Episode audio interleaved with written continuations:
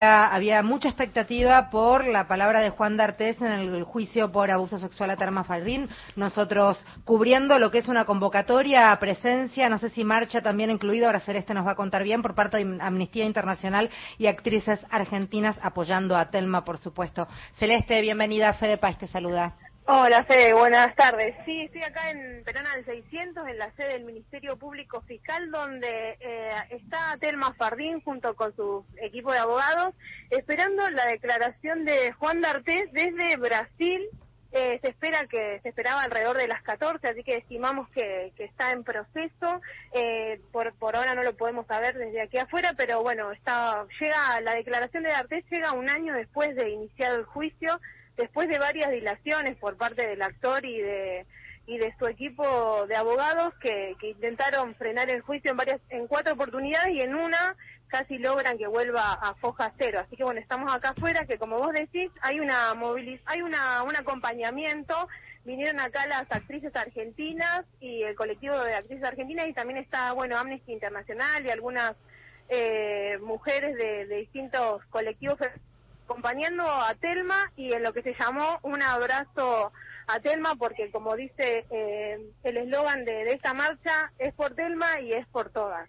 Eh, bien, Celeste, eh, muchas gracias. Entiendo que hay mucha mucha gente allí presente, ¿verdad? Sí, hay mucha gente, hay varias actrices. Nosotros también tenemos un audio, no sé si tenemos tiempo de escucharlo, pero hablamos con Alejandra Fletcher que, que nos contaba por qué es importante, digamos, estar acá en esta en esta movilización acompañándola a Telma. No sé si hay tiempo. Sí, por favor, estábamos esperando eso. Por eso me quedé, porque tenía la duda si ah, tenías el audio o no. Sí, cómo no, ah, claro. Gracias.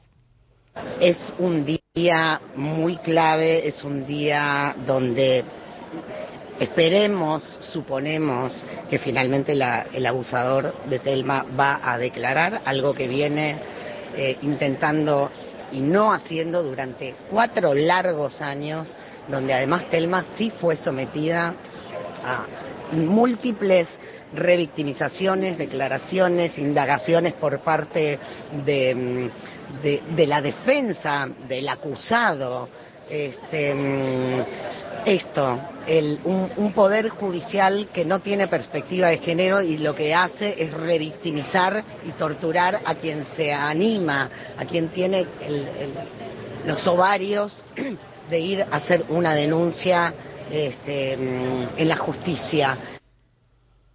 Bueno, ahí está entonces la actriz Alejandra Fletcher que habla de estos cuatro años de, proceso judicial porque Telma inició la, la denuncia en el 2018 en Nicaragua y así fue procesado Juan, Juan D'Artés, pero no pudo ser juzgado porque se fue a Brasil para evitar la extradición y finalmente lo que se pudo hacer y a través de, algo inédito que es la, la, conjunción de tres ministerios públicos fiscales distintos de, distintos países, de Nicaragua, de Argentina y de Brasil, fue eh, trabajar en conjunto para iniciar el proceso penal en Brasil y ahí sí poder juzgarlo. Así que bueno, ahora después de, de un año del juicio que arrancó el 30 de noviembre del año pasado, finalmente D'Artés se espera que declare porque también es una de las posibilidades que, que no declare, digamos, puede no declarar. Bien, gracias Celeste.